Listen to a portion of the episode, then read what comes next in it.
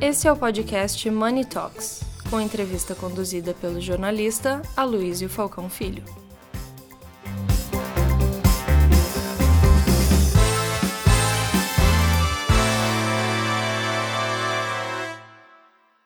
Olá a todos, bem-vindos a mais uma edição de Money Report, Money Talks. Nós vamos hoje conversar com talvez a maior lenda, talvez a pessoa que melhor represente o setor de alimentação aqui no Brasil. Eu estou falando, evidentemente, de Daniel Mendes, o fundador da Sapori, um querido amigo. E, como vocês sabem, a Sapori é talvez uma das maiores da América Latina, se não a maior. Ela serve um milhão de refeições por dia e, além disso, ela tem algo que ninguém tem uma parceria com o chefe Alex Atala para é, o fornecimento de refeições, não diria congeladas, mas elas são o quê? Suvide? É, nós temos suvide, nós temos também congelada deles, nós temos a área toda de eventos, todos os eventos do Atala, assinados por Atala, nós fazemos com o set de gastronomia. Então, não é qualquer um que pode ter um dos maiores chefes do mundo como sócio, né? Mendes, é muito legal estar aqui com você e a gente tem uma notícia interessante para dividir, que é a participação da Sapori no festival The Town. Conta pra gente como é que é isso. Muito legal. Boa tarde, um prazer estar aqui, né, com um querido amigo também. E dizer que, se realmente falar um pouquinho dessa parceria com a Tala, foi um namoro de alguns anos, né? Alguns anos a gente, eu gostava assim, da culinária dele, a gente se conhecia, né? Não tem como não conhecer o Alex, né? E aí a gente chegou o momento que fizemos essa parceria, que já deve ter uns dois anos já juntos, mais ou Alex menos. Alex Atala, que não se chama Alex. O nome dele é Milad Alex Atala. Ah, é? Só poucos sabem disso, agora vocês também sabem. Muito bem. E aí, a gente está trabalhando com vários eventos, a gente fez vários eventos junto com a marca. Fizemos o Festival do Arara, fizemos várias, não, não vou citar todos aqui, porque senão eu posso me esquecer de algumas, fizemos vários grandes eventos. E a Sapori vem com um, background, com um conhecimento grande de alimentação corporativa, é, de festivais, da Olimpíada, da, da Então a gente tem um grande conhecimento de como fazer em grande quantidade. E juntando o grande chefe Alex Atala, a gente sabe fazer comida de muito boa qualidade, também em grande escala. Conta pra gente essa experiência da Olimpíada que vocês tiveram um restaurante que eu acho que era o maior do mundo durante o evento. Conta pra Quase que foi para o Guinness Book, porque a gente tinha só, só teve só teve um restaurante maior desse que fica na Síria, mas era assim questão de dois de dois metros, um metro e meio, senão o nosso era o maior o maior o maior é, restaurante até então. Foi lá na Vila Olímpica, lá no Rio de Janeiro. Nós dávamos 70 mil refeições dia, né? Foi um grande desafio. Foi a primeira vez que é, no Brasil teve um evento dessa magnitude né? A primeira Copa, a primeira Olimpíada aqui na América do Sul. Então foi um realmente um grande desafio, mas foi depois disso também nos deixou o grande legado que sempre uma Olimpíada deixa. Né? Mas foi um desafio muito grande. Você é, literalmente estava alimentando a elite do mundo, né? Porque são todos todos atletas, né? E todos que no mínimo estão se preparando há quatro anos para estar ali. E alimentação é algo importante. Né? Eu lembro que nós tínhamos uma brigada por turno, né? Porque nós tínhamos três, 24 horas aberto. Então nós tínhamos brigada de 8 horas. Então eram três brigadas, onde tinha 20 pessoas, porque cada produto que você colocava tinha que ter todos os alergênicos, todas as instruções de que compunha aquele trabalho. Então imagine o que era 70 mil pessoas que você alimentava por dia, na troca de tudo você tinha que ter uma pessoa com a plaqueta do lado. Porque caso ele tivesse algum problema de saúde em função de algum alergênico, alguma coisa assim, poderia comprometer esse trabalho. Então a responsabilidade é muito grande. Além do nosso pessoal técnico, existia o pessoal técnico de cada é, delegação. E foi muito interessante. Nós fizemos comida asiática, nós fizemos comida kasher, nós fizemos comida é, é, halal. halal, nós tivemos brasileira, univers, é, nós chamamos uma da italiana, que era pastas e pizza. Só para você ter uma ideia da pizza, eles tinham, nós tínhamos é, integral, nós tínhamos sem glúten, nós tínhamos é, de, de, duas ou três outras especificações só de pizza, né? E aqueles queijos e tudo mais, enfim, é, é característica. Poderia ficar a tarde inteira aqui falando de características de cada um. É, o café da manhã era um verdadeiro festival, tinha até haddock no, no, no, no café da manhã. É, por dia nós fazíamos 400 quilos de camarões. Então eu posso dizer com toda certeza que até hoje não tem uma Olimpíada mais bem preparada e de tão nível quanto que teve aqui nos, no Rio 2016. Tanto é que os japoneses quiseram a tua consultoria, né? Eles estiveram aqui, estiveram, levaram todas as informações, se prepararam, mas no fim veio a pandemia e eles não conseguiram, né? Foi, ficou muito restrita. Então até agora a melhor Olimpíada, que sempre a melhor Olimpíada tende a ser a última, porque pega a tecnologia a cada a cada a cada, eh, a cada Olimpíada, o próximo evento pega a tecnologia do anterior. Então, geralmente, é, e, e, o Japão tinha tudo para ser pelo tipo de culinária, né? E o cuidado que eles estavam tendo, que eles estavam há quatro anos antes já preparando tudo, com grandes preocupações. Eu fiquei abismado com o, tamanho de detalhe que eles, que eles chegavam para, para fazer essa Olimpíada. Né? Mas aí veio a pandemia e a nossa continua sendo a que mais brilhou até agora. Bom, você falou em tecnologia e tecnologia e processo foram justamente o que levaram a, a Sapori a essa posição de liderança, porque você mudou bastante o jeito de fazer o restaurante corporativo, educacional. Como é que foi essa mudança de processo e como é que isso interferiu para o teu crescimento? Olha, mudança de processo vem desde que nós começamos a, eh, a, empresa. Nós, desde quando a gente começou há 30 anos atrás, os restaurantes industriais eram pareciam cuidado que eu vou dizer, né? Mas é, parecia coisa meio que muito operacional. Era, sabe, eram feios, as mesas eram todas, pareciam mesões com cadeiras fixas. Era uma coisa muito é, para peão de fábrica. A gente já começou com condições que não podia chamar peão, era só cliente, não chamava refeitório, chamava restaurante. É, nós não chamávamos de, de, de comensal, né? comedores mensais, a gente chamava de cliente usuário. Então a gente começou com muitos conceitos diferentes, que dali surgiu há 30 anos a nossa missão de sempre estar fazendo diferente. Tanto é que está no nosso slogan. E com isso, à medida que se for crescendo, vieram outras coisas, tecnologia. E na, e na questão de alimentação, é impressionante. Agora estou indo em outubro para Milão. A cada ano tem novidades né? ou seja, de saudabilidade, principalmente saudabilidade, né? a questão da fritura, a questão de como o air fry que hoje está em todas as casas, nós temos fornos que fazem air fry. Nós temos, hoje nós temos fritura sem imersão, fica muito boa e você come uma fritura sem culpa. Então, assim, tem, tem muita tecnologia. E aí, quando nós fizemos uma das coisas pelas quais a gente aprendeu, conseguiu fazer a Olimpíada, e também teve a credibilidade do Alex Atala, foi o nosso processo sous vide. É, o único processo, a única industrialização de sous que tem no Brasil é a nossa. E nós temos todos os certificados, inclusive, há 15 dias ganhamos o certificado internacional dos Estados Unidos. Então nós hoje estamos habilitados para exportação aos Estados Unidos, o que nos custou algum tempo nos prepararmos para isso. Então hoje nós podemos exportar para os Estados Unidos. E por quê? Porque tem toda uma metodologia que quando a gente fez a Olimpíada, muitas das coisas chegaram prontas. Eu não sei se você conhece o que é sous vide, mas sous vide é a vácuo em francês. E você tem preparações que você cozinha até 18 horas. Então, o, o, o, sabor de alguns produtos ficam inigualáveis, porque você tem um, uma forma, porque não é só colocar em fogo baixo e deixar a mercadoria, você tem picos de mais alto, temperatura mais alta e mais baixa, que faz com que o tempero absorva mais, com que o sumo da carne tenha outra reação, com que a cor da carne tenha... Isso, para fazer o sous só um grande chefe. Depois que fez, tira o chefe de frente e vai fazer fábrica. Porque não combina a fábrica com o chefe. Porque o chefe está sempre inquieto. O chefe sempre quer fazer melhor. E a fábrica vai garantir que vai estar tá sempre igual.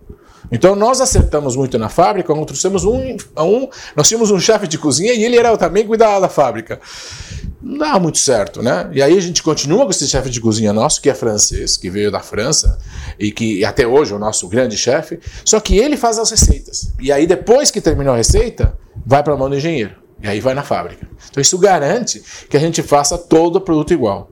E é impressionante quando se faz esse produto, quando se faz um filé, por exemplo, não pensa que é no primeiro filé que ele aceita, acerta. Você usa 100 porções de filé para chegar no ponto que vai ficar adequado com aquele molho, com aquela preparação. Então é muito minucioso. Mas é, o que te garante é você poder fazer um evento para mil pessoas que todas vão comer bem, na mesma textura, na mesma cor, na mesma. Sabe? Então, esse que é o grande. E, e, e são os tonéis enormes que se coloca para para cozinhar isso, né? E a gente tem essa fábrica aí, e quando a Tala ou qualquer outro chefe vê uma coisa dessa, se sente seguro em poder fazer uma alimentação que vai garantir o nome dele. Então, é, a gente faz hoje, hoje a gente já tem cozinha própria aqui, no, aqui em São Paulo, Sete Gastronomia, que é a nossa, a nossa sociedade com a Alex Atala, que faz todos os eventos com a assinatura da Alex Atala, onde nós fazemos alimentação ali e também apoiados pelo Suvide. Então, conseguimos fazer eventos de todas as espécies, desde um evento menor, né, de 20 pessoas, de 40 pessoas, até um mega evento como o The Town, como o, outros que a gente já fez, por exemplo, essa a Olimpíada começou, nós fizemos duas vezes o Lollapalooza inteiro, então a gente tem muita experiência de fazer, já fizemos a Fórmula 1, já, vários eventos grandes, eu não gosto muito de falar porque às vezes me esqueço de algum e fica chato, mas já fizemos vários eventos, né, trabalhamos diretamente com hotelaria, e isso nos dá possibilidades da gente, mesmo no restaurante mais simples. Quando ele quer aumentar a régua, ele não precisa contratar mais ninguém. Nós vamos lá com uma equipe própria e fazemos isso. Quer fazer uma grande recepção? Temos, não é o mesmo time, mas nós temos soluções ali. E isso abriu um horizonte enorme. Hoje nós estamos fazendo sucesso nas áreas que estamos operando, que é saúde, educação, né? saúde, educação, é, escritórios, é, lugares de eventos, indústrias, como foi onde nós nos começamos. Então, assim, temos uma gama enorme e várias marcas. E fazemos também as marmitas Sapor Inbox, que hoje você encontra, na grande maioria, em São Paulo, você encontra no Carrefour e no Pão de Açúcar. E, e já indo para outros lugares fora de São Paulo. Eu lembro que na época da Olimpíada, quando eu visitei o restaurante gigantesco lá, a grande novidade era o forno combinado. Qual é a grande novidade tecnológica de agora? Olha, o forno combinado, né, é, ele, ele, ele é, uma, é uma peça onde, naquela época, esse forno combinado tinha só um turbo. Uhum. Né? Agora, no mesmo tamanho desse, desse, desse forno, ou seja, no mesmo, no mesmo espaço que você tinha, você tem dois turbos. Então ele duplica a produção com a mesma máquina. Então, às vezes, só não mudou o forno, mas mudou a tecnologia que tem dentro do forno. Entendi. Né? Então, assim, e, e, não é só isso, tem outras tecnologias, por exemplo, de manipulação, de temperaturas, de garantia de espaço maior. Né? Hoje tem um, um, produto japonês, por exemplo, onde você coloca numa câmera e o produto in natura, ou seja, uma, uma alface, que naturalmente tem um shelf life aí de, umas, de, sei lá, de 3, 4 dias, você consegue esticar até 15 dias, com as mesmas características. Você tem um, um, um forno que chama Everio, né, que é italiano, né, é da, que você acaba tendo ele aqui, você coloca uma, um, um croissant, você deixa ele ali, ele dura 12 horas com a mesma crocância. Então você tem assim, estou contando alguns, né? E certamente agora que eu estou indo para Milão terão outros. Fora que você também tem as pessoas que decoram, né? Por exemplo, o, a, o, as pessoas que decoram o Italy, né, no, no, mundo inteiro, eles são eles estão lá expondo. E é eles e outros que fazem. O nosso Urban, por exemplo, que tem uma característica muito própria, que é o nosso trabalho que a gente faz nas escolas, que a gente vai ter Urban, a gente tem Urban em vários lugares também, na, na SPN tem um Urban agora, e agora fazendo o Urban inteligente, que é, super, é um mini mercado junto com comida, então fica 24 horas aberto, você pode acessar ele via QR Code, você pode acessar ele quando tem gente, enfim. Tudo isso é fruto dessas tecnologias novas que estão vindo. Então, nós, quando falamos de tecnologia, nós falamos só em tecnologia de, de, de equipamentos. Então, falamos de produtos que vêm hoje embalados de outra forma, cortados de outra forma. Né? Você fala de tecnologia digital, de como você faz, e cada, agora com a inteligência artificial, nós estamos trabalhando no restaurante do futuro. Nós temos um cliente chamado Flextronics em Sorocaba, onde ele está junto com a gente para criar as tecnologias do restaurante do futuro. Meu sonho no futuro é você ter o digital funcionando a partir do cliente. Né? Porque quando você vai lá e põe uma nutricionista para receber você no, na, na, na porta do restaurante. Para duas, três pessoas, tudo bem, mas para mil pessoas, imagine ela. Bom dia, bom dia, bom dia. Seja bem-vindo, seja bem-vindo. É muito chato, né? Fica até. Mas se uma tecnologia artificial está ali, quando você está lá no início, te dá o bom dia. Ou quando você vai pegar arroz e diz, ah, esse arroz que você gosta é soltinho. Então, assim, eu já vejo o restaurante do futuro autônomo, que não é só restaurante, que é uma, uma, um lugar de conveniência. Então não é um lugar que você só vai almoçar, só vai tomar café da manhã ou só vai jantar. Você vai conviver ali. Por acaso ao meio-dia você vai ter almoço. Por acaso de manhã você vai ter um café da manhã. Mas por que não você tomar um café, fazer uma reunião, no próprio restaurante, que geralmente o restaurante nas empresas ou nos locais está, é um lugar que está num lugar fácil de acesso. Então, para que você vai ter sala de reunião e tudo se o restaurante pode funcionar como isso? E isso já é uma verdade em vários clientes nossos. Eles já fazem o restaurante para uma área de eventos. Bom, você recentemente mudou um pouco o modelo de negócios e agora entrou também na área de facilities, porque daí a ideia é oferecer um pacote completo para as empresas. Conta como é que é isso. Então, é, não, isso não é uma coisa nova, né? Nossos competidores em nível global e no Brasil já tinham esse trabalho feito. Eu sempre fui um pouco, até, até alguns tempos atrás, eu era, quero ficar cada vez mais especialista naquilo que eu faço, que no caso era food, né? refeições em grande escala, ou enfim, tudo isso que nós construímos. Mas a gente começa a ver que a maior credibilidade que você tem dos prestadores de serviços que fazem o facilities, porque essa, a refeição da empresa também é um facilities. Né? Então, aí quando você vê um dos maiores, não diria que seria único, mas um dos maiores serviços que tem mais afinidade com, com a empresa é a alimentação. Tanto é que quando você vai no lugar almoçar, no lugar central do presidente, a pessoa que está na limpeza, todos são clientes e todos têm, na maioria dos casos, a mesma alimentação. Então, é, a gente começou a dizer, mas o que, que a gente poderia fazer a mais? O que, que a gente poderia. E aí começamos a estudar e começamos a ver, e aí sim.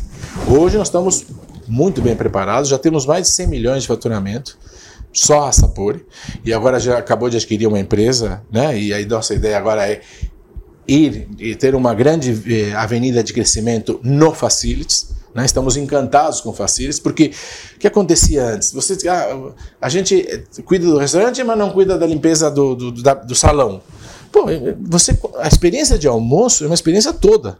Não adianta você ter uma excelente, uma excelente comida, você chega na mesa, a mesa não está legal, ou o vidro está sujo, ou vai no banheiro, não tem condições. Então, já faz muito sentido para nós fazermos isso. Então, assim, a gente avançou muito nisso. Hoje, a gente, nas empresas, a gente faz manutenção predial, elétrica, hidráulica, algumas manutenções até das partes mais técnicas. Né? Então, hoje nós estamos muito preparados na questão de facilities. E é uma grande avenida de crescimento. Vigilância também? Não, vigilância por enquanto não. A gente está analisando também. A única coisa é não vigilância. Porque as empresas de vigilância também têm essa faceta de oferecer esses outros serviços facilities. Sim, mas o problema é assim, quando você fala de alimentação, aí é totalmente não, não, não, é mais fácil uma empresa de alimentação fazer facilities do que uma de facilities fazer alimentação, porque a, a, a condição para a alimentação já é muito mais complexa. Né? É, então, assim, a gente hoje, a gente tanto é que a gente começa assim, a, posso dizer, há três anos já está faturando 100 milhões. Né? E agora adquirindo empresas. E, e, o que acontece nos mercados? Né? Quando você vai para a área de alimentação coletiva, né, no caso de grandes volumes, você tem só duas, só três alternativas grandes. Quando você vai e, e, já meio que concentrado, né? O, o mercado já está consolidado, digamos assim. Quando você vai para facilities, a maior empresa de facilities não chega a ter 10% do mercado. Então, há muito crescimento em facilities. Então, nós, como empresa nacional, queremos estar é, posicionados de uma forma onde a gente também tenha esse crescimento e possa ter isso. E aí, inclusive, tem muitas coisas que são muito similares e parecidas. A gente consegue, tendo todos os serviços, ter uma gestão no ponto, claro, específica para cada área, mas uma gestão de um nível maior, já que você tem um, um faturamento e uma complexidade de trabalho muito maior. Sendo que a tua competitividade na área de refeições é gigantesca por conta da, do, da tua escala. O fato de você ter um milhão de refeições diárias te dá uma vantagem competitiva muito maior do que outro, uma pessoa de outro mercado que queira entrar nesse outro, né? Mas você está adquirindo empresas de facilities. É, no Brasil inteiro, mais em São Paulo, como é que é essa distribuição? Não, a gente tem operações no Brasil inteiro. Né? A gente está adquirindo empresas. Essa, por exemplo, que a gente adquiriu agora, ela é de São Paulo, mas ela tem, acho que são sete ou doze estados também, não sei bem ao certo. Mas é, são todas empresas nacionais. A gente no Brasil, você tem geralmente as empresas maiores, ou que estão no nosso target de compra, são empresas que estão é, mais do que um estado. E nós não temos necessariamente tem que ser em São Paulo, tem que ser. Não. Nós estamos no Brasil inteiro e nós vamos complementar essa linha de atuação no Brasil inteiro. E a partir de que tamanho te interessa? Não, às vezes a gente está muito mais. O que, que acontece? Né? Hoje você tem uma, uma grande. Como o mercado ainda tem que se consolidar, então você tem várias alternativas de aquisições. Né? Tem um competidor que está comprando muita empresa. A gente está mais preocupado no nível de sócios que nós vamos ter.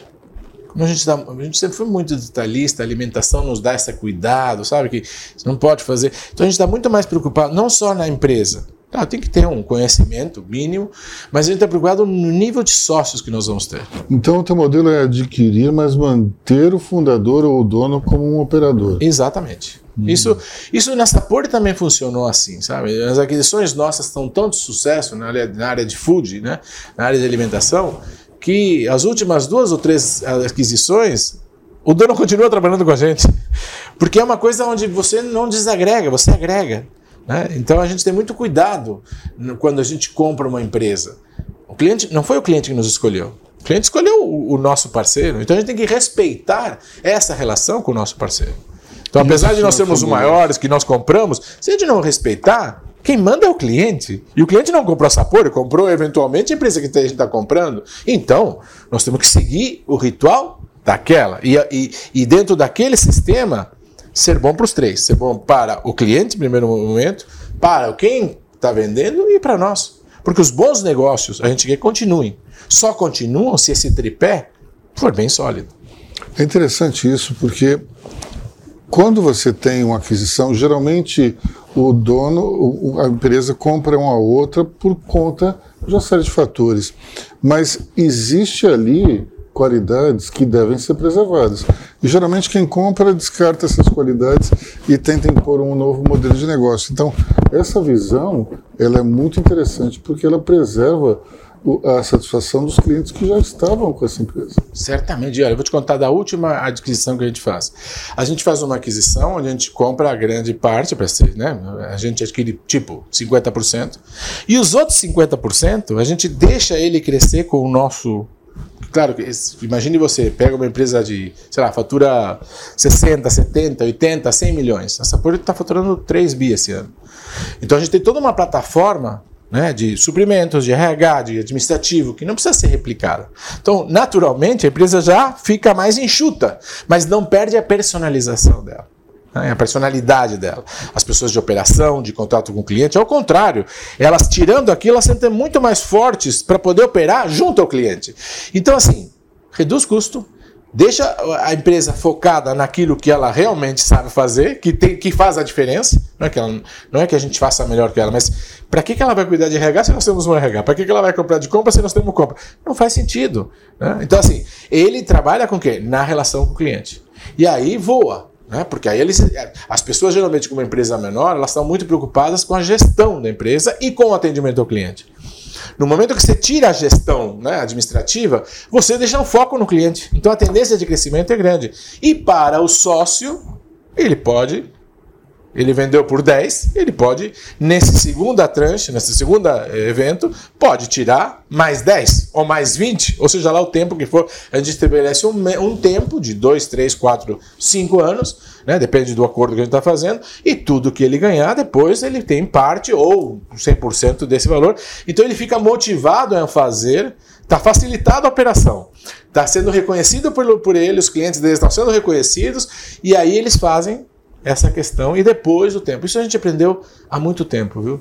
Eu sempre a primeira empresa que eu comprei, eu lembro que chamava Nutri, Nutri, NutriSelf. Era no Paraná, no norte do Paraná. Ninguém entrava naquela região, só no norte do Paraná, em Caxias, Rio Grande do Sul. Duas, aí em Cal de Caxias. Como é que eu vou entrar com Sapori lá? Então o que, que eu fazia? Encal Sapori. NutriSelf Sapori. Porque eu tinha que respeitar o que está ali. Eu não posso chegar lá não respeitando. E aí, quando você respeita, é uma coisa que não tem que mudar. Pode até dar errado, mas você tem grande chance de que dê certo. E outra coisa, quem trabalha com comida tem que ser humilde. Tem que gostar de serviço e não vai trabalhar com outra coisa. Porque se você for olhar, é muito ruim. É muito. Não digo ruim, eu, eu gosto muito, mas é muito complexo, né? Você agradar a pessoa todos os dias não é para qualquer um. Você tem, tem, tem, que ter paciência o cliente, explicar. E às vezes, se você explicar, só piora. Então tem que concordar. Mas se você não for uma pessoa humilde, você não consegue trabalhar com comida. Então, assim, essa humildade não é só para comida, é para qualquer tipo de serviço. Então, é uma grande, eu diria que das qualidades para você trabalhar em serviços, para mim é a maior.